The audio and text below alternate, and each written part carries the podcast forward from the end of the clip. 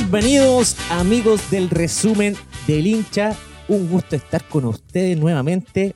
Es día viernes 27 de noviembre y estamos reunidos nuevamente para hablar de fútbol. ¿Cómo estás, amigo Andrés? Fútbol. Hola muchachos, ¿cómo están, Coquito? ¿Todo bien? Todo bien. Un sol espectacular en, Uh, hace mucho calor. en Arica. no, en Santiago está rico el solcito. Yo Pero estoy un como- poquito apenado porque vengo un poco lesionado, así que... Sí, sí te vi que estás ahí un poco lesionado. pero esperanzado, contento porque tampoco es un- una lesión tan, tan, tan fuerte, así que ¿Pero qué, resumida, qué tipo de lesiones? eh, eh, mm, prefiero dejarlo en el, En la- el sí, silencio. sí, pero es superable. ¿Superable? En dos meses estoy listo. ¿Qué tal? Que Muy podrían bien. haber sido ocho. Y estaba ahí entrenando a full, Sí, sí. ¿Sí? Ah, por algo pasan las cosas. Voy a tener que parar de nuevo. Sí, no, pero abdominales. Bueno, de a está poquito. bien. Sí. Oye, Coquito, hoy día tenemos eh, programazo porque, bueno, se nos fue el 10. Uh, Primero que todo, se nos fue el 10. eh, uno de los futbolistas, o para algunos, el mejor futbolista de la historia eh, del fútbol mundial, argentino, eh, el Pelusa, Diego Armando Maradona. Entonces. Vamos a tocar un, un trocito del, del- del programa, dedicarlo a eso, pero tenemos una novedad eh, bastante agradable porque tenemos una real invitada. eh, me parece que es la tercera o cuarta mujer que ha estado en nuestro programa como invitada. Y eh, tenemos el placer de tener a una psicóloga deportiva desde Brasil, radicada en Chile eh, hace cuatro años. Y la verdad es que no voy a hacer más preámbulo. Ella es Renata Ahumada Cidade. Muy bien, qué buena pronuncia. Sí. Yo falo también un poco portugués, ¿eh? Bienvenida, Renata. ¿Cómo estás? Gracias chicos, un gustazo estar participando del programa. O sea, hablar de fútbol para mí es, es lo mejor que puede pasar. Me encanta y, y he tenido la, la dicha de trabajar con, lo, con mi pasión. Entonces eso, un gustazo estar acá y espero, espero aportar con mis conocimientos y que sea un buen programa. Pon Eso- el, el eso es Instagram de. Renata para que los amigos que escuchen en el resumen del hincha la sigan. Exacto. Toda la gente que quiera eh, seguir en este instante, ahora vayan a Instagram, arroba re-almada. Re-almada. Tenemos muchas preguntas que, que hacer, Hartas, hartas. Pero imagino. entremos en dinámica inmediatamente y centrémonos en la noticia que fue de la semana, Del momento. la muerte de Diego Maradona. Uf. Renata, de Diego en Brasil, yo sé que ustedes tienen un ídolo mucho más grande, que para mí, perdona que les diga a mucha gente, Pelé es mejor que Maradona, para mí. O rey. Eh, pero no deja de ser querido en Brasil Maradona. Claro. No, existe una rivalidad, creo que sana. Creo que en Brasil nosotros manejamos muy bien el, el concepto de rivalidad. Eh, y siempre ha existido esa idea de que quién habrá sido el más grande del mundo, Pelé o Maradona. Y, y una admiración también por parte de nosotros. Entonces es- estamos tocados como creo que cualquier persona que, que conozca un poquito de fútbol y, y- y ha tenido la, la suerte de, de ver algún partido de Maradona sabe lo importante que ha sido para el fútbol y, también como un vehículo de, de promoción de ese deporte. Imagino Exacto. que también ha representado eso y bueno, un montón de cosas más. Pero como brasileña estoy súper, estaba súper bajoneada el día eh, cuando sube porque perder una, una parte importante de, de esa identidad del fútbol moderno. De la Eso- historia, historia de... Del de fútbol, mundial, imagínate Claro. si eh, a todos nos pegó de distintas maneras. Eh, a algunos les daba lo mismo quizás porque era un hueón más nomás. Eh, pero a la gente que amamos el fútbol, claro, de alguna u otra manera tenemos como... para mí, por ejemplo, es como si, si me hubiese ido un amigo. Un Exacto. amigo bastante lejano. Eh, yo lo veo siempre en términos futbolísticos y el- lo que hizo el tipo dentro de la cancha. Todo el mundo sabemos la, la vida bastante a full y loca que tuvo Diego Armando, pero eh, yo siento que em, en distintas cosas que uno genera en la vida, como la locura, eh, el placer, la- el amor, la pasión, está Diego. ¿Cachai? Eso, eso es como lo- lo- el concepto que tengo yo también de, de ídolos como de la magnitud de Diego Armando.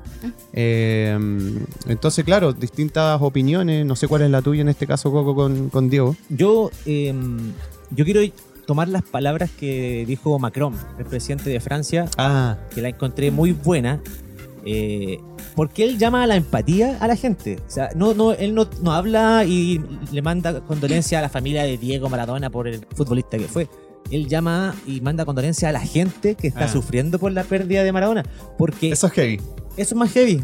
Eh, porque él no, no, no, no le parece extraño que gente sufra por, por la muerte de Maradona, porque hay que entender, y por eso digo ser empático, de todo lo que provocó Diego en el momento en que jugó. O sea, él- el mismo presidente comenta. eh, la gente que juntaba su plata para comprar las láminas del álbum de fútbol de Correcto. México 86, eh, Sí. la gente que pagó entrada para ir a verlo a un partido de fútbol, Exacto. que viajó a diferentes lados. O sea, toda esa gente que, que era tan fanática del fútbol, que nosotros yo creo que en el programa lo, lo representamos muy bien. Porque tú puedes ser fanático, por lo menos yo, de Chile, que lo he, he ido a seguir a distintas partes, o de Exacto. Alexis Sánchez. Y tú vayas a sufrir igual por el ídolo que tú tengas. Y eso puede ser independiente de quién sea. Para Maradona, mucha gente era un ídolo y lo más grande del fútbol. Y hay que entender y ser empático con eso. Y compartir el dolor que ellos sienten. Yo me imagino en Argentina cómo deben estar. No, y, y la magnitud de todo eso, porque imagina que la muerte se dio el día miércoles. Sí. miércoles, sí, estamos miércoles. en el día viernes y a una temática que, bueno, está en la boca de todos, en todas las redes sociales. Y, y esa faceta que comentábamos y que hemos visto eh, muchos comentarios a favor o en contra, esa, esa dicotomía que genera también una persona tan humana, porque al Exacto. final eh, Maradona era la, la unión de contradicciones que todos Exacto. nosotros tenemos y por eso lo, e- era como el dios y creo que Galeano ha escrito mucho sobre, Sí. de forma muy asertiva sobre Maradona, que era como ese dios, el dios más humano que puede ex- existir. Y esa, eh, esa, esa provoca esa empatía a la gente. Exacto. O sea, eh, es tangible. Y Pelea, haciendo la comparación, vuelvo a caer en la comparación, Ujú. Pelea ha sido un, un héroe muy inmaculado. O sea, yo como brasileña nunca supe nada tan polémico de Pelea. O sea, ahora último quizás, porque también había, eh, hubo un hijo, nos reconocí una hija, pero siempre ha, ha sido blindado. Entonces, nosotros no nos Muy sentimos cuidado muy, claro, muy cercanos, por porque al final es como algo muy inmaculado, difícil acercarse a eso. Correcto. Lo que pasa es que eh, uno se olvida que era- es ser humano igual.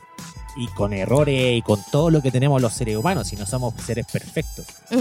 Y- y exacto. yo sé que hay cosas que quizás pueden ser eh, que la gente dice de, de- de Maradona que pudieron ser hasta criminales en cierta manera, que Claro. tendría que haber pagado con otras cosas.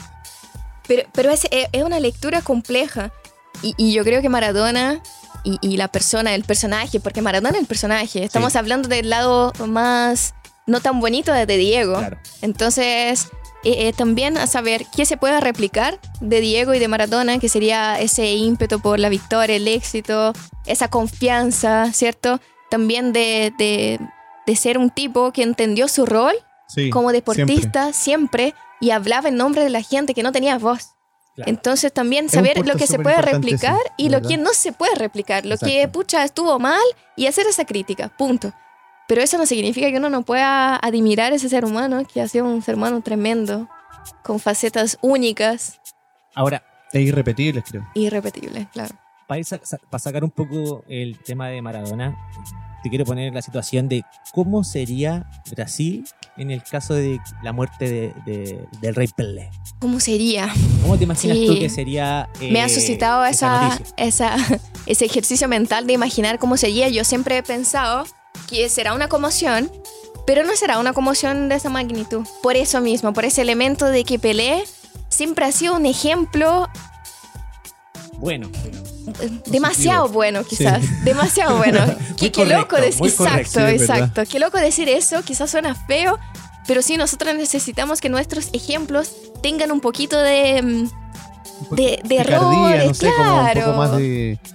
Eh, ser más terrenales. Más terrenales, claro. Sentirlo exacto. más, más como persona como Exacto. nosotros. Que no porque es lo que decía Renata, porque prácticamente eso es como un ser celestial. Exacto. ¿Cachai? Que lo tenéis como. eh, no sé, es, el rey. A él le dicen el rey, ¿cachai? Entonces. Claro, eh, lo que ha hecho Pelé es como muy inalcanzable. Esa Claro. es la idea. Y, y Maradona no. Maradona, como que lo que hizo era generar, y, y por eso los argentinos están destrozados, porque era generar en la identidad de un pueblo Sí.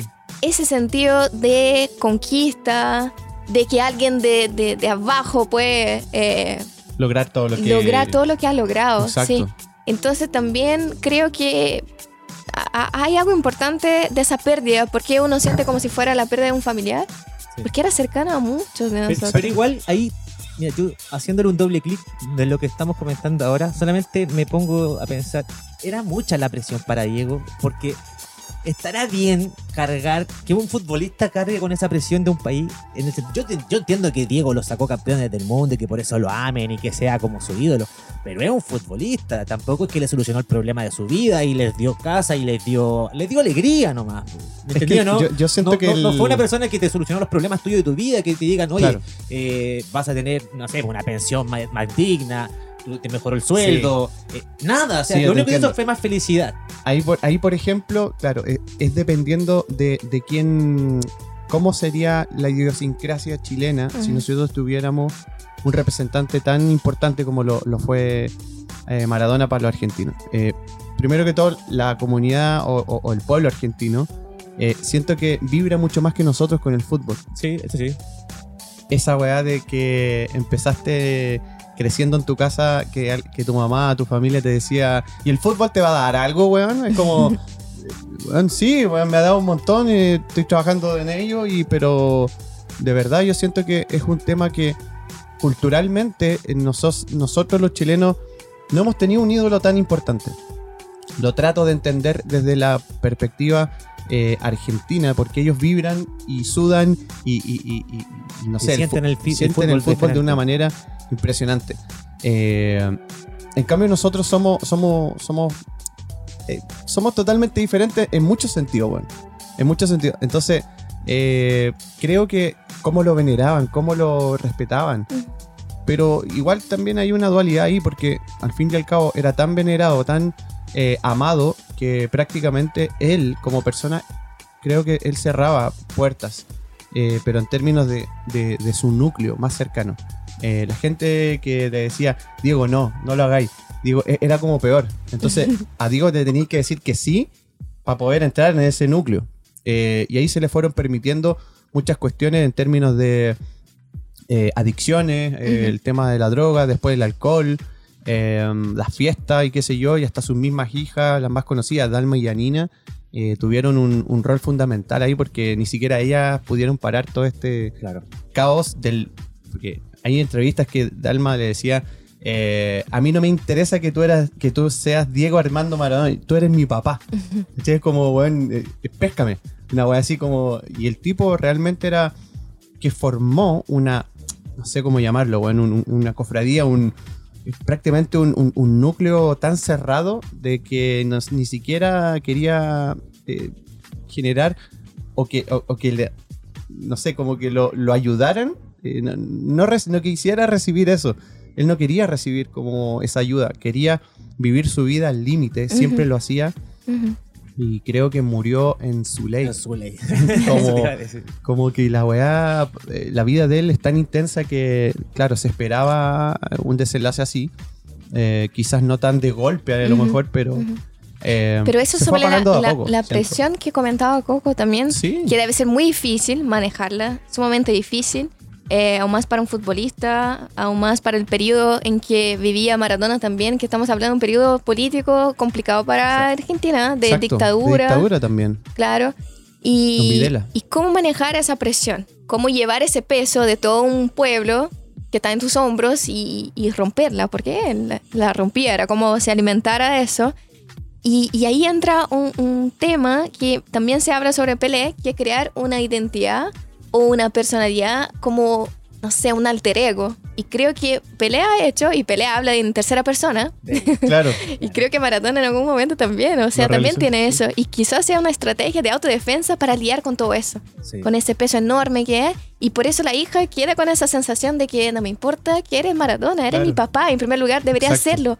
Pero quizás eh, uno se, se, aleje tanto de, de, de quién es, no sé si de su esencia, quizás no quizás su alter ego sea la, la, la, esencia así como potencializada, pero queda difícil eh, manejar su propia vida y sus propios demonios cuando, cuando se tiene que, que lanzar mano, mano de esa estrategia, no sé. Y, aparte que tienes que pensar que Maradona en su momento como figura, todos querían estar con Diego. Todos, todos. Era impresionante esa ahora, ahora han salido fotos que yo no, no había visto. A mí me sorprendió una con Queen, por ejemplo, que Sí, sale Freddie Mercury. Bloqueando con Maradona. como- Exacto. dije, oye, una foto, pero imagínate que Queen tenga como ídolo a, Freddy a- con a la- Maradona. O sea, Exacto. imagínate. No, fue impresionante. Ahora, hay un tema que, por ejemplo, yo no sé si el Diego de Nápoles, eh, el Diego campeón del mundo en México 86, en ese tiempo, ¿te imagináis hubiese existido eh, las redes sociales? Uf, wow. Yo siento que eh, el personaje Diego Armando Maradona, yo creo que no, no hubiese aguantado, weón. De la presión eh, de vivir a diario. Puta, salir en las noches, saber que está drogándose en cada partido, sabiendo que está con la mafia napolitana siempre, que tenía mucha conexión con ellos, que carreteaba con ellos, que hueveaba, que eh, venía a, a, a Ezeiza a entrenar con la selección eh, argentina, pero todos sabían que eh, se metía coca para adentro. Entonces, O sea, la evidencia era- ahora. Sí, era, era. A mí me pasa que yo siento que no, hubiese. Ese personaje en el 86 y en los 90 no hubiese aguantado. Con O- redes sociales. O quizás, o quizás no hubiese caído en lo que cayó. Porque es tan importante cuidar tu imagen. Tiene una doble. Exacto. Ujú. Podía Hoy en día, una por doble ejemplo, lectura ahí. Messi en, en ese tiempo, eh, o Quizás Ronaldo, podría haber logrado- quizás hacer lo mismo. Eh, eh, como no había eh, esa visibilidad que te entrega las redes sociales de que, oye, mira lo que está haciendo La exposición. ahora Messi. Lo pillé con otra mujer Claro. en una disco tomándose algo. Y ahí está la foto y la subiste y todo el mundo se entera de inmediato de lo que está haciendo Messi en ese momento. Entonces, eh, claramente tienes que cuidarte tu imagen de una forma diferente. Y en ese tiempo Maradona, como no había, daba lo mismo. Entonces yo creo que puede que sea, eh, le daría la- al revés la vuelta. Y por eso es irrepetible, como decía Andrés, porque al final eh, la actualidad permite una personalidad así. Claro. Ningún deportista va, o sea, Ah, quizá estoy siendo muy Drástica. drástica, pero muy difícil una personalidad así hoy eh, tener éxito. Quizás sería debut y despedida. Mira, Como, eh, perfecto, un, un, un Gary Medel, un, no sé, para llevarlo a territorio chileno, o un, o un Arturo que también lo hizo el weón, pero eh, tampoco es, es que Chile tenga tantos ídolos o tanta, tanto potencial en sus mismos futbolistas que, bueno, Arturo le perdonamos una, un choque tremendo, eh, pero el weón después respondió en la cancha y fuimos campeones de América. Ahí hay un caso, entre comillas, no sé si será tan parecido, pero eh, se le perdonó un error que para todo un país fue como, wow, este weón se mandó tremenda caga. Entonces, claro, no es ni comparado con las cosas eh, que ha hecho Maradona. que ha hecho Maradona en este caso. Entonces, eh, es un tema, es un tema que, que- que es para analizar y está interesante, weón. Mira, Siempre. eh, para, para cerrar, mover un poco el tema ya de Maradona, solamente dejar una pregunta. Es el nivel de hoy en día deportivo no te permite, yo creo, eh, dejar eh, o poder tener estas cualidades extra futbolísticas como de tomar, fumar, eh, que antes se hacía mucho en los camarines. Claro. Yo creo que hoy en día Claro, es tanto es- el nivel de exigencia deportiva, la elite del deporte te lo exige tanto que tú ya consumiendo o, o ya eh, tomando alcohol estás dando ventaja a otros jugadores que sí eh, que se, se cuidan y, y llegan al máximo. Exacto. Ronaldo es uno de, las, de los ejemplos, yo creo. Eh, ya, o sea, todavía Ronaldo y es como una máquina. El tipo, bueno, espectacular en su actividad física. eh, realmente una máquina. Porque Ronaldo con, con trago o con cigarro o con droga no creo Claro, que sea y- el mismo y- Ronaldo que, que sabemos que es. Exacto. Y uno como brasileño, es parte de nuestra cultura que el jugador de fútbol lo pasaba bacán. Y lo Sí. pasaba bien en términos de, no sé, un día antes del partido estaba de carrete, Pero en la ejemplo, playa. la- eh, el jugador brasileño lo pasa bien, pero es, es más mujeriego, yo encuentro. Como que él, él le gusta estar con mujeres más que estar bebiendo alcohol o. o- Es que una cosa lleva a la otra, yo creo Bueno, que era sí, el combo. puede ser, puede ser. Pero la fiesta le gusta Pero mucho. sí, claro, mira, eh, pensando allá en los 90, era muy normal. Romario Sí, era un buen, Exacto. muy mujeriego Exacto. Y siempre estaba metido en fiesta, no lo escondía, no lo escondía. No, el tipo libremente lo decía. Exacto, era parte de su identidad. Neymar, hoy en día, Sí. Claro. Sin ir más lejos, él, no sé si tomará, pero yo sé que él se va de eh, sale de la concentración en Paris Saint Germain y toma un avión, se va a Brasil porque está de cumpleaños su hermana y se manda un carrete. Pero mucho más blindado también. Claro. Mucho más blindado. Exacto. Porque ahí entra el políticamente correcto que hoy en día estamos viviendo eso. Sí. Hay ojos en todas las partes. Entonces el jugador no se puede permitir, o, o si lo haga, tiene que hacerlo de una forma muy inteligente, Claro. porque si no te van a hacer mierda. Adriano, Adriano también. Adriano, Sí, claro. Sí, de veras, weón. El otro, ¿cuál era? Vanderlop. Vanderlop, el de Flamengo, el que se hacía la. Ah, la- Wagner Love, salsa. Wagner Love de, Pa- claro, de Pa- Palmeiras. Eh, o sea, el, de, el DT de gremio también, que no sé si ustedes vieron que hizo un home- home- homenaje a Maradona en el partido Sí, de ayer, sí. que estaba Ah, con, sí. la, con la camiseta. Camiseta. Y él decía, no, nosotros compartimos excelente momento juntos, porque cuando Maradona estaba en, en Río y, y Renato Gaúcho, que es el DT, eh, ha figurado en el fútbol, o sea, en gremio ha sido un ídolo, eh, en Fluminense también ha sido un ídolo, entonces eh, vivía en, en Río. Y en esas oportunidades recibía Maradona y los dos pasaban de fiesta. Y era muy normal, eso era parte de- Claro. de- del fútbol brasileño de los 70, 80, 90 y que sí, ya no, no hay espacio para eso, por una exigencia del fútbol moderno. Pero también cómo manejar las presiones, eh, cómo el futbolista puede también mantener ese, ese carácter importante de, de, ¿cómo puedo decir? ¿Cómo se puede llamar? De, de socialización, de estar con sus amigos, Sí. de salir, tomar una cerveza de mantener tu vida normal. de mantener tu vida normal, porque estamos hablando de un ser humano normal Claro. también. Pero cómo mantener eso sin caer en exageraciones. Exacto. No es fácil, es una ecuación difícil, la verdad. Sobre todo teniendo dinero. Todo eso que te, te entrega la- esa ayuda. ¿no? Exactamente. Hacer cosas mucho más Sí. fácil. Oye, le mandamos las condolencias a, a todos los amigos A Dalma y de, de- de Maradona. ¿ya? Eh, y bueno, como se dice, era, murió la persona, pero nace la leyenda. La leyenda, exacto. Nace la leyenda. Hablando de mitos, oye, ¿tú caché que los mitos siempre son como eh, quizás con personas que ya eh, fallecieron y de ahí se convierten en un Ajá. mito? Pero Maradona era un... En vida. Era en vida. vida. Sí, el, el tema era fuerte con él. Así que bueno, donde estés, Diego, para vos. Este programa.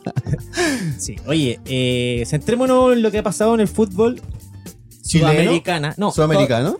chileno, hablemos de, de equipos chilenos que están jugando a nivel internacional. Hubo Sudamericana esta semana. Jugó Coquimbo con Sport Huancayo, empataron a cero en un partido acá en la cuarta región.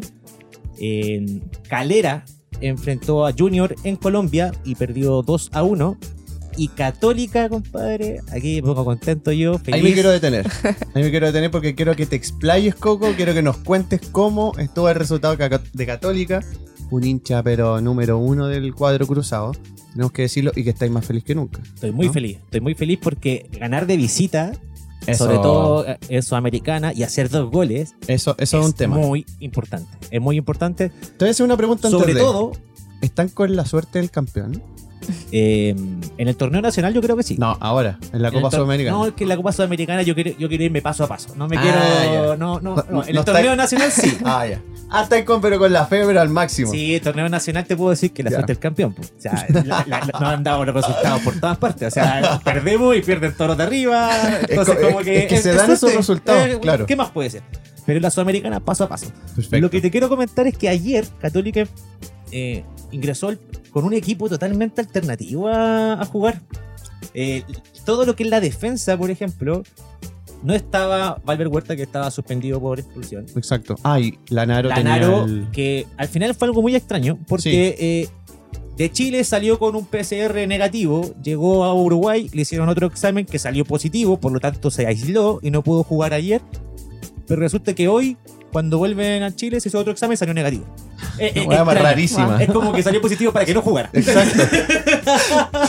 como que solo sentí eso, ¿ah? pero ya no importa. Algo, una wea rara pasó. Entonces, no jugó Lanaro, no jugó Val- Valver Huerta, que eran los dos centrales que Católica son titulares, y tuvimos que improvisar.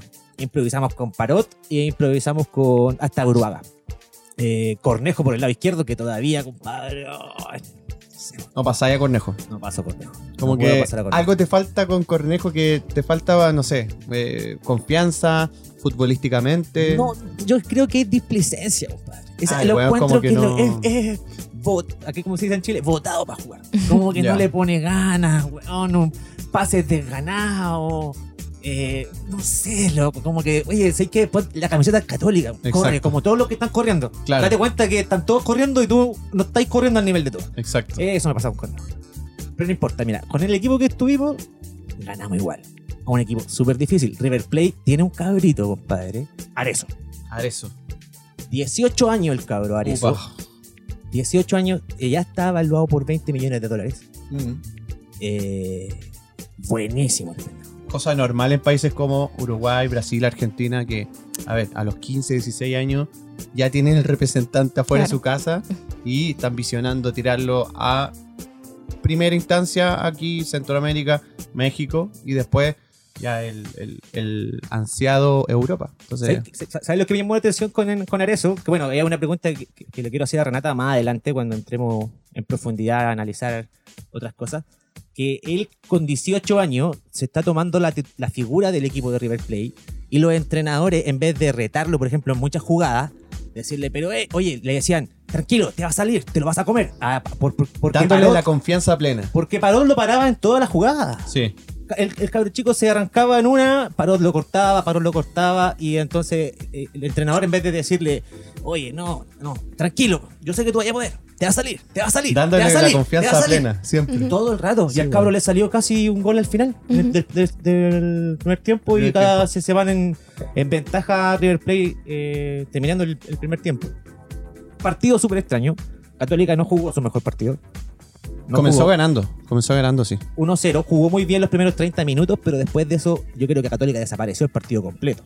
O sea, Ah, no volvió, pero 30 después hubo una, un golpe muy fuerte entre mm, la San Pedrineta, San Pedri, con un jugador, de, un defensa uruguayo en el cual el defensa uruguayo, compadre, se cortó la cabeza, sangró, yo creo que Ah, fue. muchísimo. Y, Y estuvo hasta el final del segundo tiempo, o sea, el jugador... eh, estuvo harto rato jugando con las cuestiones en la cabeza. O Jugó todo el sea, partido. ¿La venda? Jugó todo el partido. Jugó todo el- San Pedri no pudo jugar el segundo tiempo. El- jugó lo que restó del, del primero y en el segundo tiempo, o sea, en el entretiempo no se recuperó y cambió por Valencia. Así que, aún así, estando 1 a 1, en el segundo tiempo logramos dar vuelta al partido y ganamos 2-1 jugando un nivel muy malo de Católica. No, no, no encuentro que haya sido de los buenos partidos, lo importante es ganar. Así que Eso. es constante. Eso, eso es lo que me deja Ah, contento. No, no, no, no ganaron, no, no fue un fútbol vistoso, pero cumplieron. Se. Fue, fue términos de rendimiento, está, está bien. Está bien. La próxima semana, chicos, los partidos de vuelta. Jueves 21.30 en San Carlos de Apoquindo con... Puta que echo de menos a la U, weón, que, que- que- que esté en un torneo internacional. Una Copa Libertadores, una Sudamericana por último que haya. Pero nada, weón, sí. estuvieron en prelibertadores, porque yo fui el partido contra Internacional. De Porto Alegre igual Sí. fui y fue, y dijimos, bueno, ya, perfecto, la podemos hacer igual. Fue un empate a uno o a cero, no me acuerdo ese partido. A cero. Sí. Sí. Eh, Paolo Guerrero acá. Había muchos peruanos en la hinchada de Inter y con la camiseta peruana y todo el cuento. Eh, pero aún así no, no sacamos el resultado. Y allá, eh, me acuerdo que. No me quiero extender coco con No, la. Universidad de Chile. no, pero eh, allá yo me acuerdo que el tuto de Paul no estaba. Algo le pasó. Ah, se, se andaba enfermo a la guata. No sé si te Jugó, acuerdas. jugó el, el juvenil. Cristóbal. Cristóbal. Su primer partido y titular el tiro y el titular. Libertadores. Y cumplió, cumplió, cumplió cumplió, bien. Es que ahí hubo un error entre Carrasco y él, pero la- más la culpa la tuvo Carrasco. Pero, fin y al cabo, bueno, en este caso Oye, se echa de menos. Internacional, equipo que llegó después al grupo de Católica en la- Libertadores. Sí, ahí y que eh, nos dejó afuera, porque Sí. clasificó Gremio Internacional y que tal, y siguen en la Libertadores. Eh, Exactamente. Así que eso es un- llamativo que un- el equipo que usted los dejó afuera todavía siga en competencia eh, en- Sudamericana. En, Libertadores, no, en Libertadores. Abre la misma Libertadores, Sí, exacto. sigue en competencia en Libertadores. Opa. Y eso, chiquillos, chicos, es lo que tenemos por Sudamericana. ¿ah? Ahora vamos a entrar en lo que es eh, Campeonato Nacional, Opa. pero no nos vamos a centrar en los partidos, no nos vamos a centrar en los resultados. Queremos sacarle el jugo a Renata en este momento. ¿Por qué razón? Excelente. Porque hay unos amigos, yo creo que, ¿cómo se dice? La mitad del país más uno puede ser, ¿o no? Ey, Ya, ¿queréis, decirlo de esa forma o no? Que está llorando en estos momentos. bueno. Llorando a mares. Porque eh, siguen colistas del campeonato Colo Colo no levanta cabeza, perdió nuevamente con Curicó y los mantiene abajo la tabla. Entonces, Renata, ¿qué pasa con Colo Colo? Chan, chan. ¿Qué nos puedes decir tú con, con tu experiencia que tienes en el medio? ¿Qué es lo que les pasa a los jugadores? ¿Qué pasa en el plantel? ¿Qué pasa? ¿Puede ser un problema gerencial, administrativo, completo? Todo. Por favor, dinos, Ilústranos. ilústranos qué puede ser. hablando desde el punto de vista de la psicología, que lo que puede aportar, eh, porque existe, imagino, yo no trabajo con el equipo, con, con el club, voy a hablar desde la visión eh, desde afuera, pero sí entiendo que, y, creo que algo que iba a estallar en algún momento y ha estallado con el grupo que está ahora.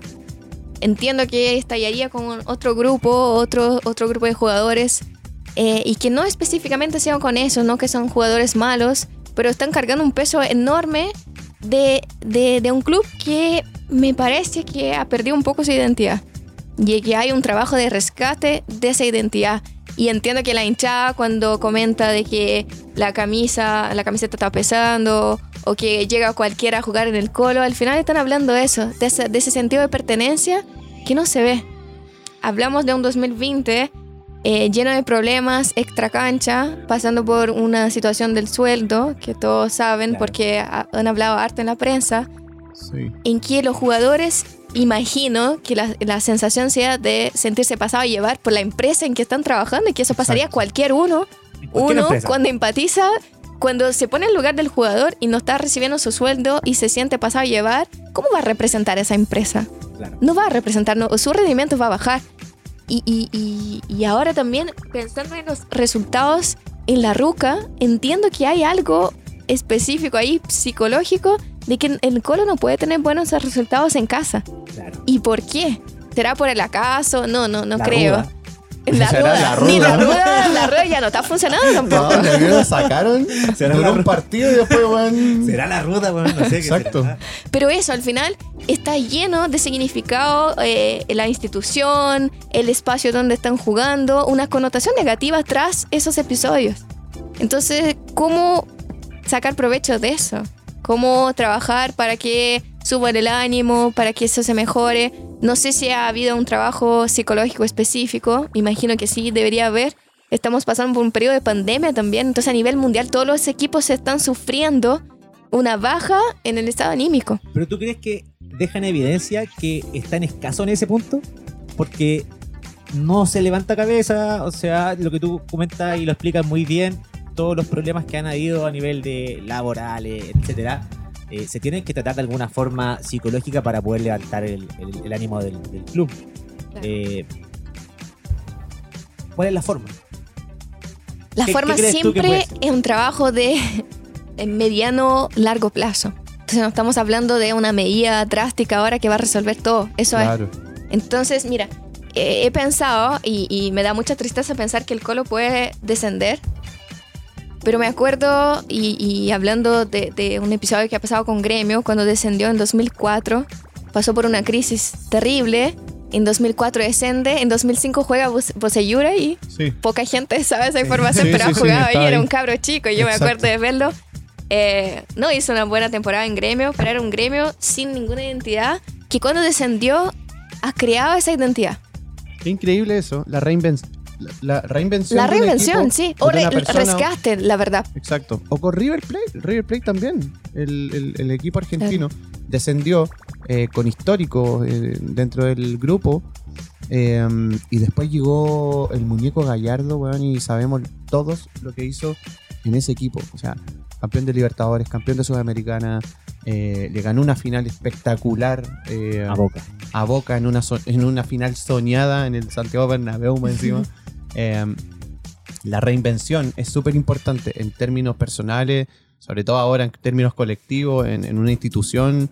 Yo creo que también va por ahí el, Pero- el tema de... Yo, yo te, te- te doy todo eso, ¿Eh? pero el hincha de Colo Colo no se quiere reinventar el próximo bueno, año estando no. en la B. No, es que, Es que ese es el claro, Ya te quiero es el contar, el hincha de Colo Colo no puede esperar a que, ah, Sí, ya, no importa si estamos a la B el próximo año, vamos, va a llegar un entrenador bueno y nos vamos a salir. El, el- el hincha de Colo Colo no quiere bajar y quiere que se solucione esto ahora. Es que ese, ese es el exitismo que tiene el, el hincha de Colo. Colo. Es, es un tema que eh, el resultado lo quieren para ayer. O sea, es como inmediato. Es una weá Claro. que. Pero eso no es del hincha del Colo, eso creo que algo de- del hincha chileno, ese inmediatismo, ¿En esa urgencia. Ah, Yo- por- yo siento por- eso. Por obtener resultados. Claro, Mm. y, y por eso los proyectos futbolísticos, deportivos acá suelen Fracasan. ser, fracasan y suelen ser algo muy Cortos. ¿no? con ese sesgo, claro, de, de inmediatismo, la urgencia. Y bueno, la, la U ahora, demostrar. que echaron su DT ahora, hace, no hace mucho, echaron Hernán a... Caputo. Exacto, y ahí y entra Dudamel con la misión también de rescatar algo. Yo, yo de verdad ahí te tengo que decir que yo creo no le que hay tengo unos planteamientos- nada de fe a Dudamel en la U, pero nada de fe. Yo creo que se equivocaron feo en ese ¿Rotundamente? entrenador. Sí. Es un fantasma Figueroa, lo hemos hablado antes. Es Ah, un claro, si así la comparación- del, del fútbol.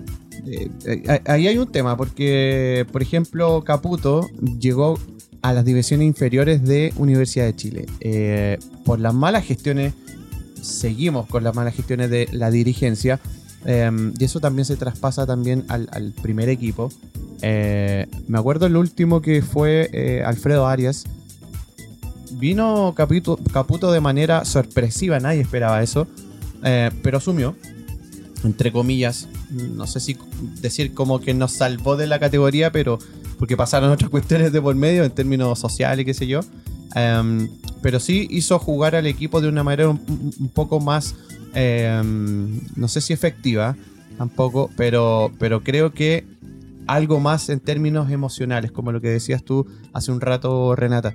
Que por ejemplo, el tipo unió al camarín. El camarín estaba súper, súper...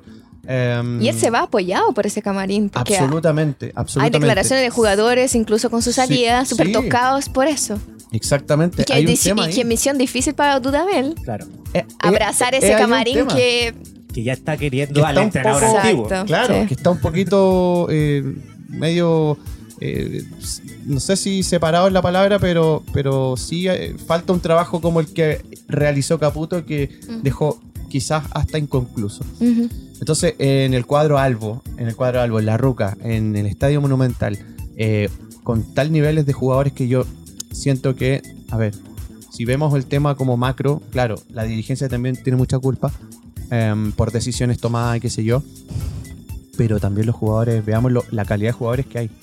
O sea, hay campeones de Copa Libertadores, hay Claro. ex, ex seleccionados de cada una de sus selecciones eh, de, de su país. em, y no son jugadores que, que- que vienen llegando. Hay un plantel ¿cachai? de calidad Totalmente. enorme, innegable. Y ahora con, con Gustavo Quintero, lo, lo hablamos fuera de micrófono. Decíamos, Gustavo Quintero es un buen técnico. Eso Ujú. por Católica lo conocemos. Campeón con Católica. Campeón con Católica, eh, su carrera como eh, entrenador nacional, eh, de distintas selecciones y también de clubes, eh, finalista de Copa Libertadores, ganador y qué sé yo. eh, tiene su currículum, tiene su, su carrera. pero el tipo vino a sacar de este hoyo, weón, a Colo Colo que no sabemos si realmente lo va a sacar con estos jugadores. Que él tampoco los conoce y tampoco Los los, pidió. pidió. Son jugadores que ya estaban Hay ahí. un tema ahí, hay un tema ahí con Colo Colo. Está interesante saber un poco más el tema más bien No, y- y habl- analítico. Primero que yo creo que hay un, hay un problema que lo comentó. eh, no, él lo, lo comentó Quintero Mm. al momento que llegó, que era un tema físico.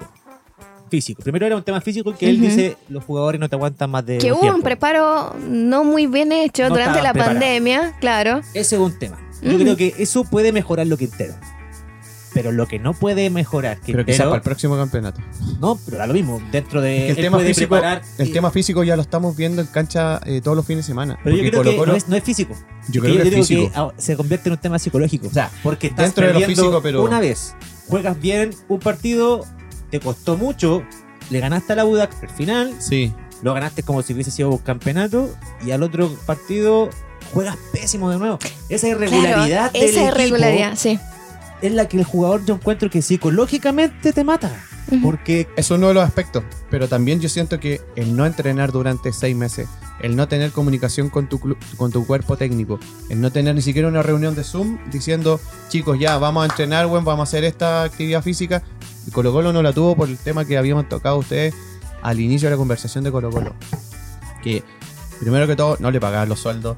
Eh, todavía están atrasados como en 5 o 6 sueldos eh, y Pero le sí. pagaron 2 o 3. Pero se arreglaron ya, por lo menos ese problema lo arreglaron. Claro, pero Un ahí- técnico interino por mucho Claro, tiempo. Exacto, tuvieron a Gualberto Jara, que tampoco los hizo jugar muy bien para nada. De hecho, hubo alguna pelea por ahí eh, entre Parragués con él, o Volados me parece con él.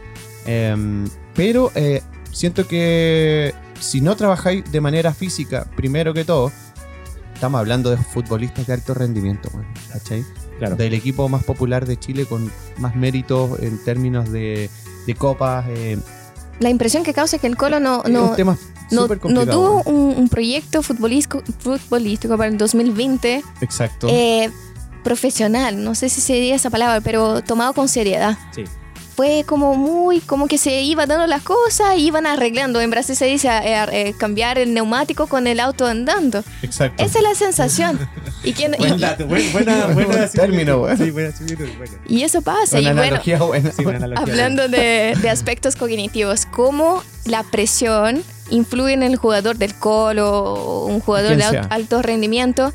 Eh, ¿Cómo eso va a afectar en la cancha? Tu gesto deportivo, si estás bajo estrés, tu visión periférica se va a ver afectada. Exacto. Porque si estoy estresado, voy a estar eh, bajo la, la dinámica de huida o enfrentamiento, entonces mi visión periférica va a estar concentrada en un punto. No va a estar funcionando. Exacto. Mi gesto deportivo va a sufrir con eso. Eh, la comunicación también. Si hay, no sé, es el caso, pero si hay un camarín que no está cohesionado, yo no me voy a poder comunicar en la cancha con mis compañeros. No hay fiato, no hay unión, no... No hay. y la toma de decisiones tampoco es la correcta después. Exacto. Cuando tengas que materializar el tema, cuando tengáis que dar un pase, cuando tengáis que recordar la charla técnica que realizó el, el entrenador en el, en el camarín. Es todo un tema, es todo, un- es todo un- una confusión que al final te lleva a tener los resultados que tiene hoy en día Colo Colo. weón. Exactamente. Y es preocupante. Yo vuelvo a insistir. Lo, lo- lo comprendo a mis amigos colocolinos. eh, lo entiendo y en su lugar estaría sufriendo demasiado, demasiado. Mira, yo lo sufrí el año pasado. Ustedes me Bueno. huellaron harto, toda la weá. Es que pero- tú, tú lo viste de cerca. Yo lo te- viví de carne propia. Yo no, lo- Eh, no lo viví tan cerca. no descendimos. No, no, no descendí. Pero ustedes han descendido Pero, dos pero veces. yo era muy pequeño, Andrés. que no me vi. Yo, yo estaba Con naciendo. Pellegrini, con Pellegrini fue Sí, se ca- la, la la- U. la U, Exacto. ¿cierto? Yo estaba naciendo cuando pasó eso, yo no me acuerdo. Bueno, Tú- pero tú- es par- el- es fue el parte año de la pasado. historia, es parte de Fue la el año pasado, o sea, tú tienes el recuerdo vivo, vivo ahí. No, pero lo que yo les quiero transmitir a mis amigos colocolinos es que realmente no es por nada. No es por eh, eh, decirle un, un- un sentimiento malo a ustedes, pero realmente la U estaba descendiendo, pero algo mostraba, algo mostraba en términos futbolísticos. Metía, iba para adelante, weón, era un poco más eh, como el hincha azul realmente, apasionado y qué sé yo. Pero hoy día Colo Colo en verdad no juega a nada, Es compadre. que ¿sabes la diferencia yo creo que de la U del año pasado con este Colo Colo, es que la U el año pasado tenía equipo. O sea, Claro, eh, claro, había tenía- un equipo, jugadores buenos, en, en buen estado, y lo que pasaba con la U era que jugaba mal. Jugaba mal. Colo Colo, aparte de jugar mal, no tiene equipo. O sea, lo tiene que volver a meter mano a. ¿Qué le pasó a, los-? No, pero tiene que meter mano a los juveniles. Ah, porque bueno. se está que- Hay una cantidad de lesionados eso, enorme. Hay una cantidad de jugadores lesionados Exacto. que tiene que eh, ocupar jugadores en posiciones que no corresponden. Falcón, por ejemplo, en el partido en último, no jugó en su posición, tuvo que jugar de lateral, Lateral derecho, derecho. Exacto. porque De Medro, el Torto Torta pasó- Bosa estaba lesionado y se va a perder el Torta todo el campeonato. Sí. Paredes. Se pierde todo el campeonato. Volados. Volados se pierde todo el campeonato. Jugadores importantes para Colo Colo. Entonces es mucho más difícil. No, y la sobreexigencia, porque imagina los jugadores que están lesionados y que quizás no tengan el tiempo de recuperación que deberían tener. Van a la cancha porque necesitan, Exactamente. alguien necesita jugar Claro. y una sobreexigencia y vuelve a caer en el departamento médico, quizás con un grado de seriedad aún más Mayor. alto. Entonces es, es complicado. Eh, como comentaba sobre gremio, momento de crisis, bueno, si pasa eso con el colo, ojalá que no.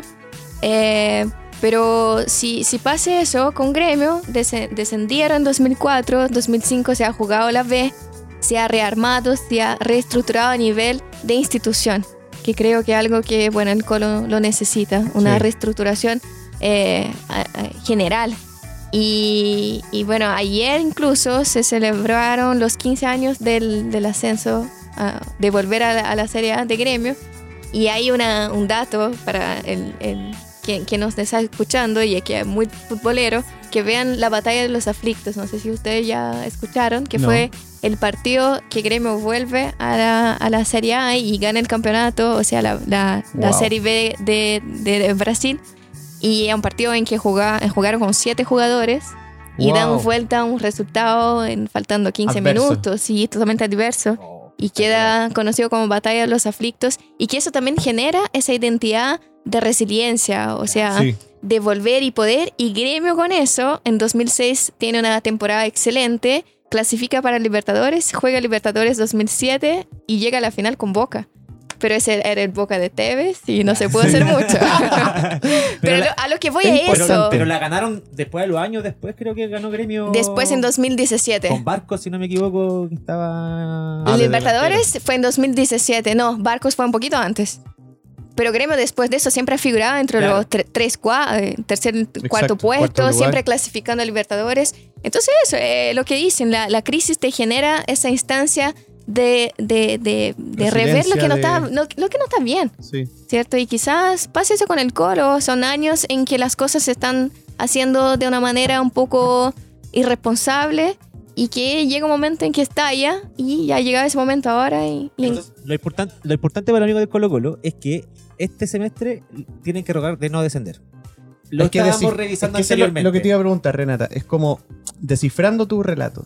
Siento que estás queriendo decir que está bueno que Colo Colo descienda para que se pueda reinventar, quizás. Puede ser, ¿o ¿no? no sé si sería la palabra bueno, pero en caso de que pase, porque hay cosas que van a pasar en la vida y uno no tiene mucho control, hay que aprovechar, hay que Pues, aprovechar esa claro. instancia para eso, sí. Claro, de- Para que el 2021 como la de Fénix, presente otros resultados. después de, de haber caído como la de Fénix, renacer nuevamente. Renacer de una y- manera y ser- y notable. romper. Bueno, como lo hizo Gremio y también el River. Sí, y grandes equipos han descendido. Tampoco Sí. es algo que, que te va a determinar el fracaso de, de- de por vida, por toda tu tu historia, historia, claro. Entonces también eso, hay que cambiar ciertas connotaciones y percepciones de, de- de obstáculos del camino. Yo no puedo tomar eso como eh, eh, la tragedia del colo, el fin del colo, no. Si se da, y puede ser eh, algo que se puede concretar, infelizmente, hay que aprovechar y, y, bueno, descubrir eh, otras potencialidades y, y sanar las valencias que sí existen. Oye, para el amigo Colo Colo, les tengo que contar que de los partidos que quedan, necesitan ganar 7. Pero qué dato estáis tirando, weón. Necesitan ganar 7 partidos. No. Pero el- se le viene el partido muy complicado Colo Colo. De hecho, los dos que vienen. Siete solo- estamos hablando del contexto de 15 que quedan. 15, 14. O sea, prácticamente la mitad. La mitad tiene que ganar Colo. Colo para poder salvarse. Esto estadísticamente. Pueden darse muchos resultados que Colo Colo también se pueda salvar. Pero por estadística, si, si logra ganar 7 partidos, debería eh, estar en puesto Zafar. de no descenso. Eh, le toca con Guachipato y con La Serena los próximos dos partidos, que son partidos yo creo que fundamentales para que Colo Colo agarre confianza y, y si gana Ah, para, Huachipato y. La Se- Serena. Bueno, es que rivales directos. Rivales directos. Siento que son rivales directos. Y sobre todo Serena, que eh, lo tiene arriba, arriba, ahí peleando. Y sobre todo Chupete, que está con una confianza pero enorme. Ujú. Eh, sobrepasó que- los 100, o sea, los 100 goles. Ponce- 50 101. el Choco Ponce, que es entrenador de La Serena, que, que llegó hace un, tres, cuatro fechas atrás, Sí. está haciendo un trabajo genial. Ya Ah, bueno. tres partidos ganados, creo, consecutivos, eh, con, un, con un muy buen chupete suazo. Entonces, se está poniendo difícil el camino a Colo Colo. La tiene difícil Colo Colo. Porque después de estos dos partidos viene con todos los equipos grandes. Unión Española, Calera, Católica, Antofagasta. O sea, con los tres que están punteros, que están Claro. arriba. Entonces- Es- esos son como los... Serían cinco o seis partidos en que Colo Colo le va a costar mucho, viéndolo por el papel en cómo está jugando Colo Colo, le va a costar mucho sumar. Entonces, tienen que agarrar confianza en estos dos que vienen, Guachipato y La Serena, porque son fundamentales para que eh, no decaiga con los tres grandes que vienen y poder sacar puntos importantes. Y Yo creo que si Colo Colo llega a lo- al partido con Unión, Cal- Calera y Católica, perdiendo con Guachipato y perdiendo con La Serena, Más peludo todavía. uff, muy peludo. Hay que destacar también que el, el próximo partido que de, de Colo Colo, que es em, en el CAP con Guachipato, de visita, vuelve Gustavo Quintero a la, La a la banca. Porque estaba, estuvo suspendido eh, dos, fechas, Dos dos fechas. Así que vamos a ver si en alguna, en alguna opción em, o en alguna posibilidad, en algún sentimiento que tenga ahí eh, a flor de piel Quintero, le pueda transmitir algún, algún tipo de seguridad también al equipo. Renata, hay algo importante también que, que te quiero preguntar y hace un poco lo, lo estaba tocando. Colo Colo, con tanta lesión, tiene que recurrir a los jugadores juveniles. Ya estamos hablando, por ejemplo, de un Morales que dentro de cuando era juvenil la rompía y era, oye, este va a ser nuestro tanque futuro en la selección, la va a romper. No pasó nada como él. Eh, hay un montón de jugadores de Colo Colo, Colo Colo que debe ser uno de los clubes que más, equip- más jugadores debería sacar porque todos los niños quieren ir a jugar a Colo Colo. No está sacando jugadores buenos que, que al momento de jugar en, la- en primera no rinden, no están siendo notorios. Y eso se da también en otros equipos. Y también lo estamos viendo en la selección chilena. ¿Qué, qué pasa con la juventud? Con el jugador chileno joven, El canterano. el canterano. El tema de la cantera. Acá, dentro de los clubes chilenos que están en la, en la primera, pocos se preocupan por la formación. Hablan de forma exagerada, pero sí es una verdad. Es verdad. La católica no por nada va puntero. Ellos son una institución destacable y, y- y que entiende la formación eh, general o, o la formación completa del atleta. Y tienen, cuentan con psicólogos, cuentan con sociólogos, cuentan con un, con, con un staff que va a propiciar eso al jugador, a ese jugador que tiene 10, 11 años y que se tiene que formar desde ahí, porque esa mentalidad de alto, alto rendimiento la tiene que formar con 10 años, Correcto. no con 16. No manejar esa presión a, a la- cuando ya estás La enfrentando, claro, la adolescencia y todo eso. Entonces, estamos hablando de, quizás una remodelación en ese sentido que es muy necesaria, de que cuenten con profesionales que puedan aportar a esa formación humana del deportista, esa formación que va a tener un sesgo apuntando hacia el alto rendimiento.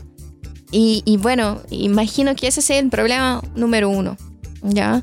Eh, entender qué profesionales podrían estar aportando en esa formación del niño que llega a un equipo y, y- y el entorno, trabajar con la familia, trabajar con, con- con todo lo que tiene que ver, eh, factores externos que van a, a impactar en su rendimiento final. Exacto. ¿Ya? Es- Hablando también sobre la- un tema de cultura, eh, hablamos delante en nuestra conversación informal sí. sobre el miedo al éxito, que quizás sea un, un- un rasgo de la personalidad del chileno, que la, el éxito no sea bueno, buen visto acá. O sea, hay una connotación negativa, ¿o no? Sí, absoluta. ¿Por absoluta. qué esa persona tiene éxito? Eh, ¿Merece, no merece? eso? ¿Cómo llegó? ¿Ha hecho Pituto. trampa? Sí, ¿Pituto? Bastante cuestionado. Sí. Es un tema, es un tema como sociedad, como eh, idiosincrasia nuestra del mirar el éxito ajeno como eh, negativamente, Claro. ¿cachai? Y, y eso está malo, porque... Pero ¿cómo, a nivel del futbolístico, a nivel deportivo, ¿cómo se debería manejar eso? Eh, ¿Hay algunos tips, hay algunos consejos que se puedan dar con respecto a eso? Claro, mira, podemos trabajar con eh, reestructuración cognitiva. ¿Qué sería eso? Una palabra bonita para decir, trabajemos con tus creencias. Entonces tengo que entender, mi trabajo también es entender la sociedad chilena. Porque si voy a trabajar con el futbolista chileno, tengo que entender primero la sociedad, porque viene de ahí, proviene de ahí, tiene una identidad, un inconsciente colectivo eh, determinado. Y cómo trabajar y sacar provecho de las potencialidades del chileno y de las debilidades que sí existen, que quizá va de encuentro a eso, esa connotación negativa del éxito, la culpa por, no sé, poder eh, eh, tener un buen rendimiento frente a, a un país con tanta injusticia, no sé, todo eso tiene que ser trabajado. Entonces, entender esas creencias, identificar esas creencias que te limitan, que te dicen no, no puedes avanzar, trabajar con eso y reestructurar, dar otro significado, otra percepción. Pero es un trabajo de entender cómo funciona esa persona, de sus raíces, de su crianza. Entonces es un trabajo bien específico que sí se plazo, puede sí, hacer.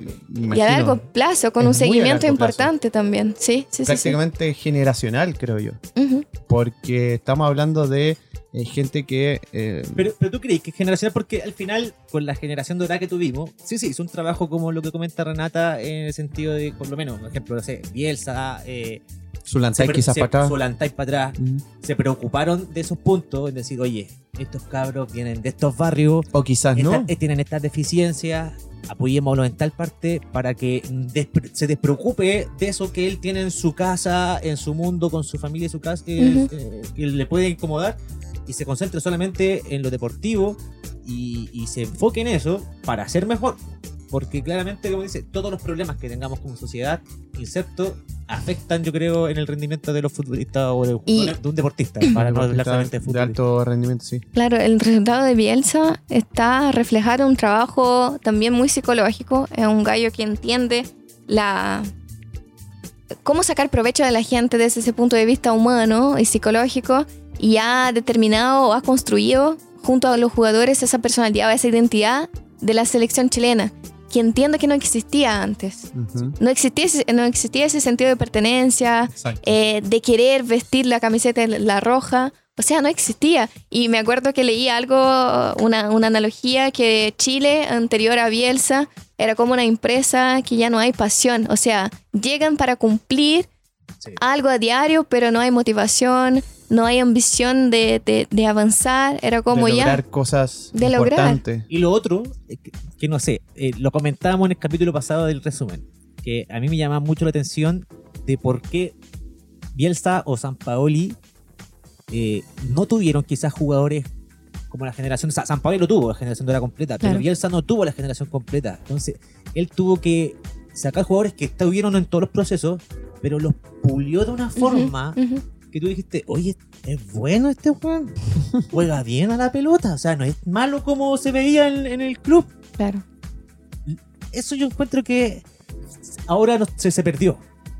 En este momento en la selección no se está haciendo. Eh, no, no tenemos jugadores nuevos. No, lo- lo- los pocos jugadores que hay no son jóvenes. O sea, estamos hablando de Jan Menezes, estamos hablando de Pinares, jugadores que tienen 27, 28 años. Estamos hablando de que Rueda le pidió por favor a Boseyur A que Bosellur vuelva. que vuelva. Claro. con 35 años. ¿Dónde están los jóvenes? Tampoco tenemos. Tampoco tenemos eso.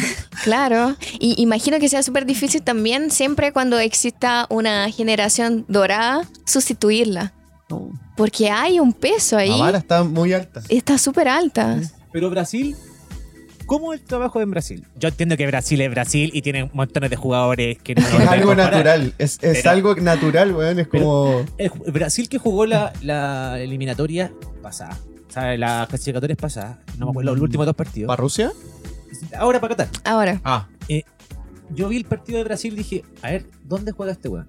No cachaba muy, a casi ninguno.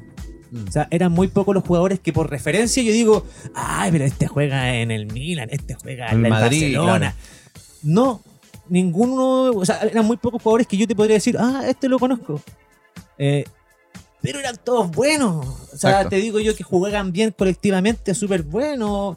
Mm, en- Entiendo que hubo una parte, un, un momento en Brasil, sobre todo para el, para el Mundial de Brasil, en que ese Brasil con Dunga ujú, eh, cayó mucho, se jugaba mal, eh, un fracaso tras fracaso. ¿Qué fue lo que se hizo para po- poder mejorar y, y salir de ese fracaso que tuvo Brasil, que con el entrenador de ahora, Tite. Tite, chichi. se mejoró? Uf, es difícil porque imagino que son, son- sean varios factores que influyen.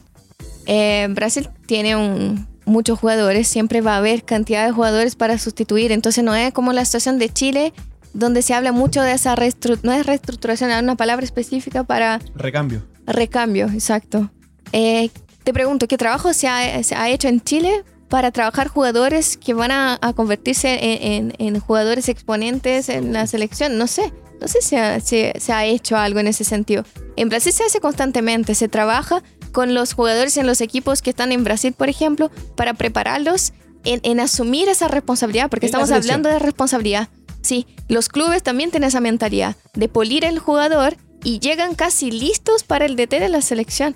Entonces, ha- hablamos de ese rol del entrenador también, de saber que su responsabilidad es formar un ser humano que va a lidiar con presiones y responsabilidades tremendas. Sí. ¿ya? Eh, no creo que nuestra cultura sea eh, la nostalgia y creo que el chileno es muy nostálgico Sí. y se agarra a, a los ídolos y, y- y está difícil soltar esa generación dorada y quizá ya no puedan estar ahí, quizá ofusquen el surgimiento de los nuevos. ¿Entiende? Entonces también pienso en ese sentido. El brasileño no, el brasileño entiende que es parte de la vida, los cambios, los procesos. procesos. Y que esos procesos se terminan. O sea, no sé, yo veo a. Dani Alves jugando en Sao Paulo y yo digo, ¿cómo Dani Alves no está en la selección? Exacto. Pero claro, porque claro, tienen un lateral, tienen un lateral que es mucho mejor que. Dani Alves, claro. Exacto. Pero Dani Alves que él sabe, y como tú decías, oye, yo años en la selección, me imagino a Dani Alves diciendo, no, yo he jugado, he salido campeón del mundo, campeón en todos lados, yo tengo que estar en la selección, pues, o sea, ¿quién, quién es mejor que yo? Claro. ¿A quién puede, quién puede igualarme a mí en los logros que he tenido? Claro, pero siento que también él puede decir, Ahora. quizás cumplí un, un ciclo. Sí, es que yo creo que eso es lo que dice Exacto. Renata en el Claro. sentido de que el Eso. jugador dice, no, ya no tengo para qué seguir si yo gané, ya gané lo que gané, gané le todo. toca a otro. Exacto. como que, pero es porque yo creo que el brasileño De naturalidad, está acostumbrado exacto. a ganar tantas Claro, cosas. exacto. Entonces como que se, es como Ronaldinho, que lamentablemente o sea, fue mucho antes del fútbol de lo que uno esperaba. pues. Sí. Eso fue súper sorpresivo. Como... Es tan bueno para la pelota, está- ha ganado tantas cosas, que ya como que el fútbol yo creo que les pasa lo contrario, como que ya no es algo como que me quiera eh, un sueño. Ya, ya, ya cumplí ese sueño, ya lo, ya lo logré y ahora quiero disfrutar. Exacto. Claro, esa proyección que tú decís como que, que hasta ahí y a lo mejor lo dejo porque en verdad quizás a lo mejor no estoy tan motivado pero, para. pero imagínate que eso hubiese pasado acá en Chile. O sea, que, que una que no lo podemos- como es que Ronaldinho no lo- es que- diga, no, quiero jugar mal a la pelota. Olvídate. oh, weón, ¿Cómo se te loco, ocurre que vaya a dejar de jugar a la ahí pelota? intercede la familia, weón, los jugadores. El presidente. presidente, weón, es como... Lo que pasa es que en 200 años de historia, no tuvi- en 100 años de historia futbolística, nunca tuvimos logro. Tuvimos excelentes Claro, jugadores sí. en términos de eh, selección, en términos de equipo. eh, siempre hubieron jugado- hubo jugadores que eh, tenían mucha calidad. De hecho, el CDF hace un tiempo hizo un reportaje de los 50 años de la selección del año 1962, donde Brasil jugó acá y, y fue campeón. eh, con Pelé, pero Pelé, se- Pelé, se, perdió Henao la- y Garrincha aparece como la figura del Exactamente. mundial. Chile tercero del mundo. Fue como lo, lo- lo más glorioso en ese momento que tuvo Chile. Parto desde ahí porque ya como con el profesionalismo tal, em, comenzó una selección eh, con mucha más eh, em, fuerza, con mucho, con nombres que eran muy importantes, independiente que en esos años no, no, no- no se iban para afuera, ¿cachai? No, no iban a un, eh, a un Barcelona, a un Real Madrid, a una Juventus, pero sí siempre Chile lidió con jugadores muy buenos, muy buenos, con generaciones muy buenas en los 60, en los 70, en los 80, pero era como, tristemente en esta historia, eh, eh, como decir, eh, nos falta en buen chileno la chaucha para el peso. Es como que nos falta, nos falta como bueno, la pizca porque nos falta algo que, de verdad necesitamos un Maradona, necesitamos un Garrincha o un Pelé eh, o un Diego Lugano o alguien que sea tan representativo que lo teníamos pero nos faltaba ese minuto 45 para anotar o dar el golpe, el último golpe. Eh, y después de, te vuelvo a repetir, después de 100 años, eh, estos cabros que son prácticamente de nuestra generación, nos dan un golpe diciendo, weón, somos campeones de América. eh, y ya en este momento, en ese momento, puta, Arturo estaba jugando en Juventus. eh, mm, eh, Claudio Bravo, eh, después de eso, en el paso a Barcelona. Estábamos en equipos, puta, apoderados en el mundo europeo, ¿cachai? Entonces, fue como ahí y lo que rescato tus palabras, Renato, porque yo siento que nos vamos a aferrar tanto tiempo más que ya nos estamos aferrando como Claro. rasguñando que no se, bueno, por favor no se vayan. Esta generación dorada que vamos, como la- lo que decíamos de las viudas de Bielsa. Em, Pero eso es lo importante que dice Renata, que eh, Claro. psicológicamente hay que, hay que aprender a soltar. O sea, Sí. eh, no nos podemos quedar con eso si nunca vamos a tener jugadores nuevos. Tenemos que acostumbrarnos Correcto. a que darle la responsabilidad al cabro. ¿Cómo a soltar decirle, si no, no lo no Por eso hablaba de, de la nostalgia, porque siento que eso es muy fuerte acá en Chile. Y, y bueno, el hincha del Colo también habla mucho del 91, que fue la Claro. Libertadores. ¿Cómo? Sí, es un tema que, No se olvida. que, que- que no pasó, que pasó solo una vez y que prácticamente no sé si con el como cómo va la sociedad chilena hoy en día, que es de mucho resultadismo, eh, de mucha eh, demostrar que los números son buenos.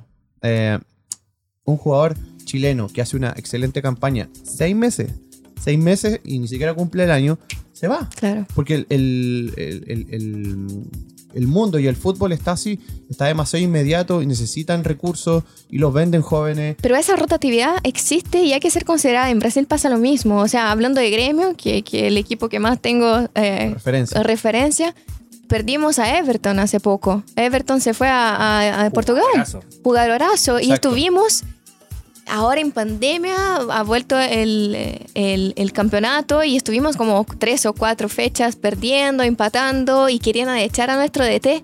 Que Renato Gaúcho, eh, el, el DT que lleva más tiempo ahora en el fútbol actual brasileño, cuatro años. Ahora, eso también Wow. te quería preguntar, a diferencia de acá Harto. en Chile, eh, la, la regularidad que tienen lo- los entrenadores. Porque eh, acá cae muy fácil en, con Eh. los resultados. O sea, te fue, te fue mal en tres, cuatro partidos que no ganaste y ya te están pidiendo la cabeza y te quieren cortar. No sé si, no sé si Brasil tendrá la, la cultura que tendrán en Europa, donde se aguanta un poco mucho más, se piensan en los procesos más que en los resultados. eh, y eso se, se evalúa. respetan estos procesos, claro. Eh, No, no, no, no, pero creo un poquito más que acá en Chile. Yo creo que a nivel de, de Sudamérica es una constante, ¿o no? Que, que, bueno, el DT tenga malas fechas, cuatro o cinco, y ya, ya piensen en cortar su cabeza. Eh, Renato Gaúcho es la excepción y lleva cuatro temporadas, cinco temporadas con gremio ya, se respeta ese trabajo, ese seguimiento. Y, y no, en Brasil no, no, no, no, no es tan distinto. De hecho, ahora en Flamengo ha pasado eso.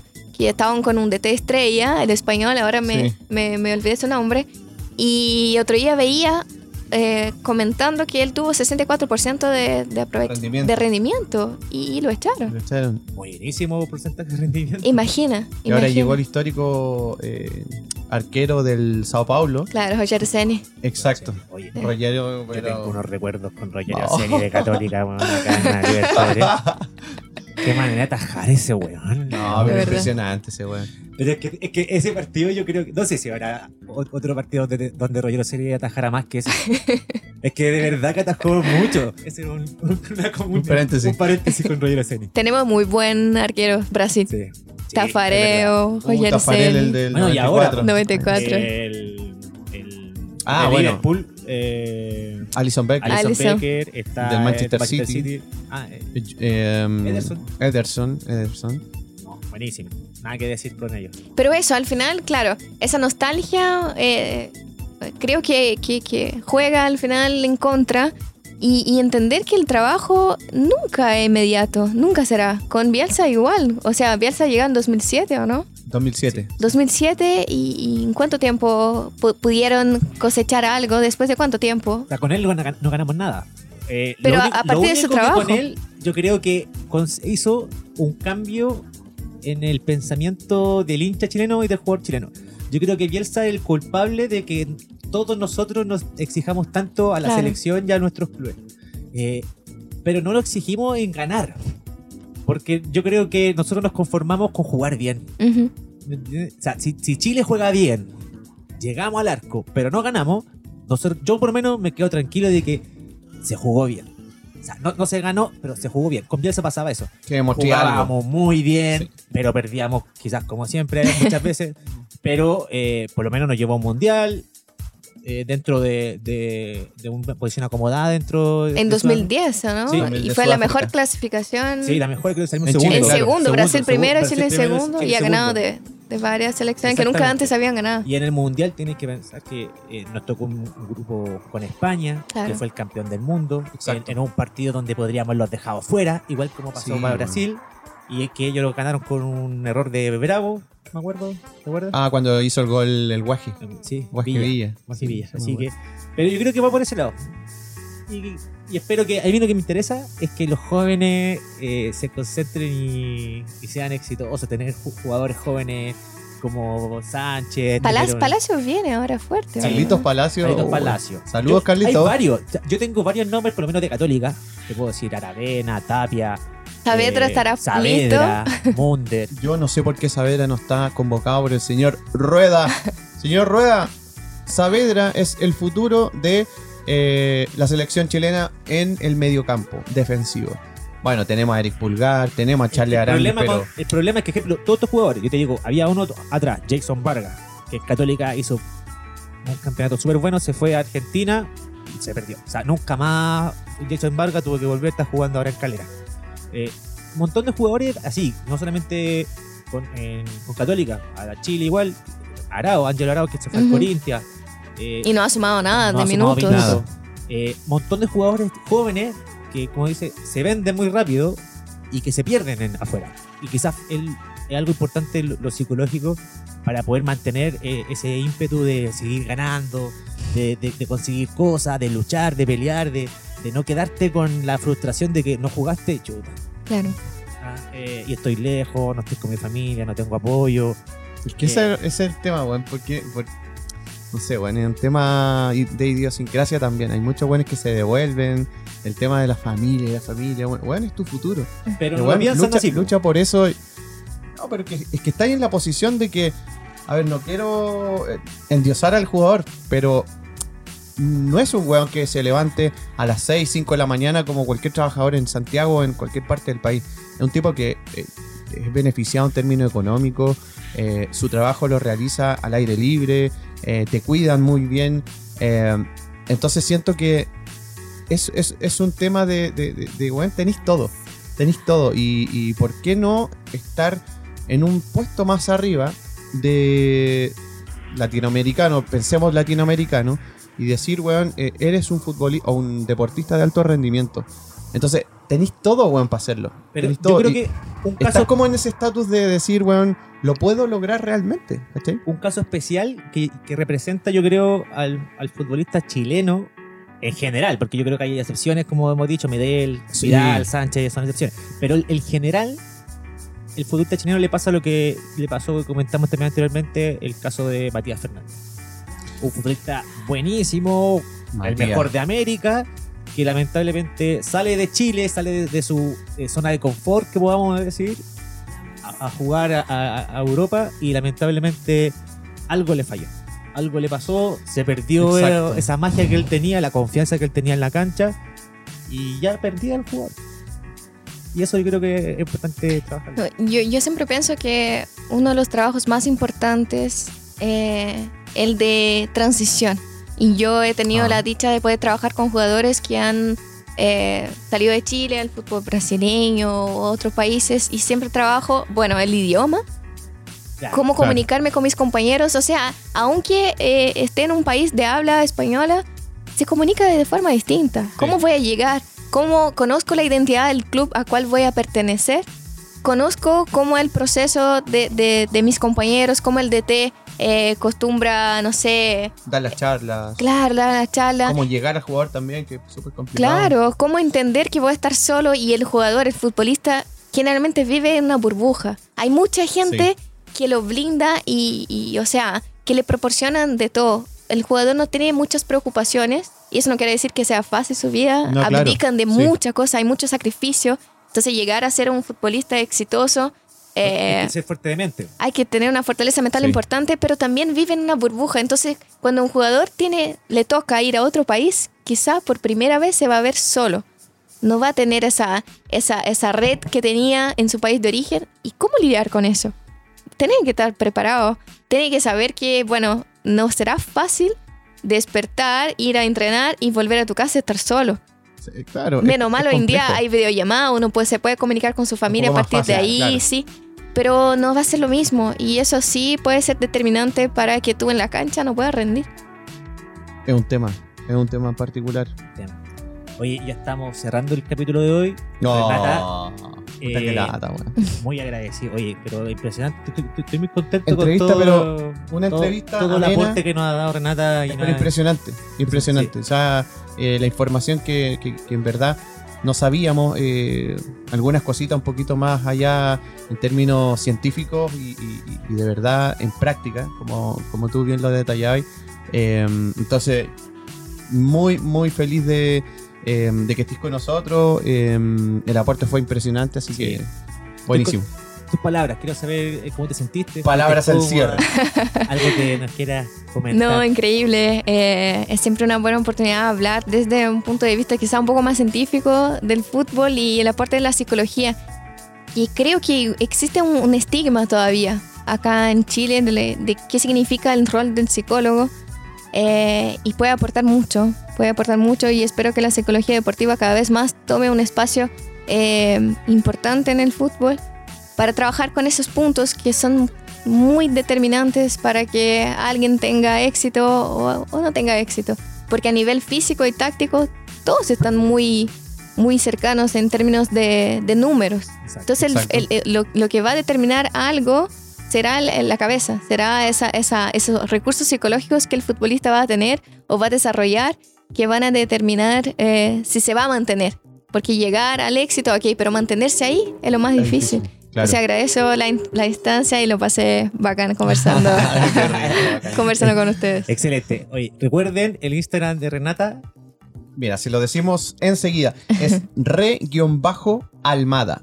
Arroba re-almada y ahí eh, se pueden nutrir con distintas informaciones en términos eh, deportivos. Siempre Sí, Renata. siempre cosas de fútbol. Siempre, siempre. Renata siempre está enfocada en el deporte en general y sobre todo en el fútbol, en este caso con eh, su expertise que es la psicología deportiva. Así que buenísimo el programa de hoy, Coco, ¿no? Sí, muy bueno. Andrés, tu palabra al cierre.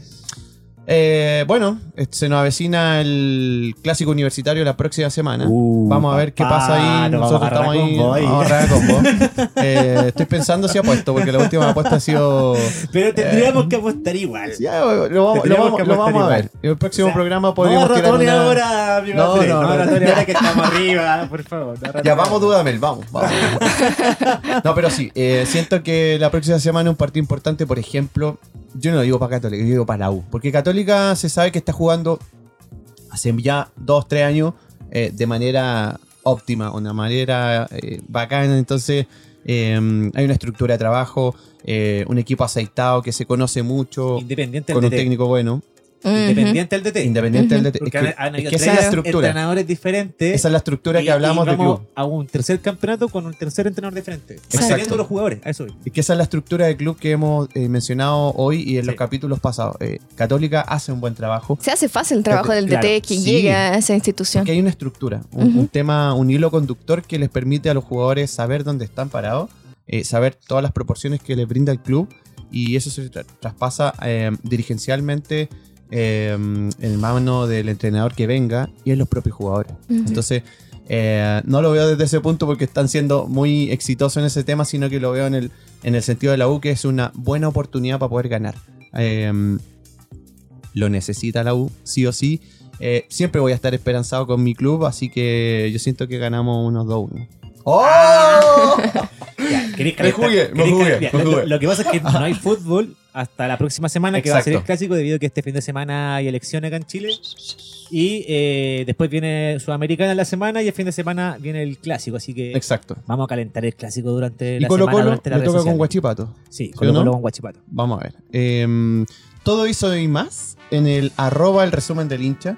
En Spotify también eh, el resumen del hincha. Síganos escuchando chiquillos y chiquillas que siempre nos preguntan de todo en términos futbolísticos. Así Sí, que las chiquillas también se motivan harto con él. es que le- son muy futboleras. Sí. Son muy futboleras y siempre nos preguntan, oye, ¿cuándo es? Eh, nos gusta eh, la red social de ustedes porque siempre le dan cabida al fútbol femenino. eh, siempre lo destacamos en términos eh, de cada una eh, o las participaciones que tiene la selección. Ahora, este fin de semana viene eh, Chile con Zambia Sí. eh, Claro. eh, dentro de la selección Oye, y femenina. otra vez fue nominada nuestra Cristian Endler Oh, a los Cristiane. premios de Bets. Así Felicidades, Cristiano, para ti Cristian. también, porque claro, una vez más, eh, Y una de Andrés, las si, cinco. si- si la U masculina nos viene tan bien, la femenina va puntera.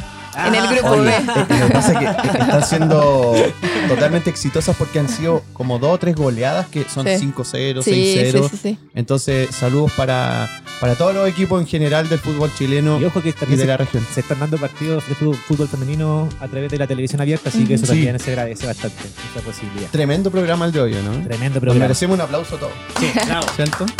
Y amigos, con esto le ponemos fin. Esto fue el, ¡El resumen del hincha!